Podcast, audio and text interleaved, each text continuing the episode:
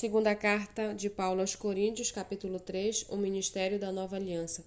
Estamos começando outra vez a recomendar a nós mesmos ou será que temos necessidade, como alguns, de entregar cartas de recomendação para vocês ou pedi-las a vocês? Vocês são a nossa carta, escrita em nosso coração, conhecida e lida por nós.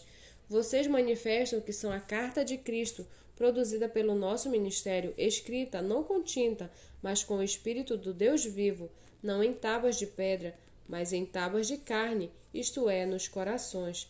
E é por meio de Cristo que temos tal confiança em Deus, não que por nós mesmos sejamos capazes de pensar alguma coisa como se partisse de nós. Pelo contrário, a nossa capacidade vem de Deus, o qual nos capacitou para sermos ministros de uma nova aliança, não da letra, mas do espírito, porque a letra mata, mas o espírito vivifica. E se o ministério da morte, gravado com letras em pedra, se revestiu de glória, a ponto de os filhos de Israel não poderem fixar os olhos na face de Moisés por causa da glória do seu rosto, ainda que fosse uma glória que estava desaparecendo, como não será de maior glória o ministério do Espírito?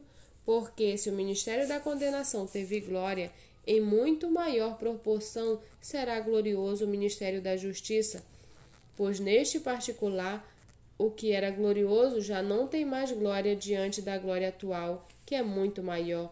Porque se o que estava desaparecendo teve a sua glória, muito mais glória tem o que é permanente.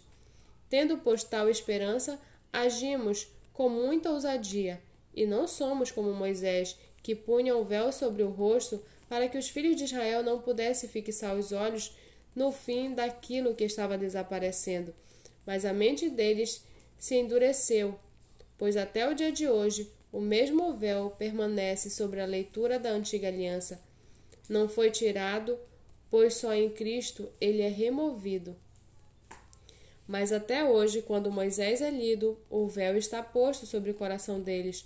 Quando, porém, alguém se converte ao Senhor, o véu é tirado.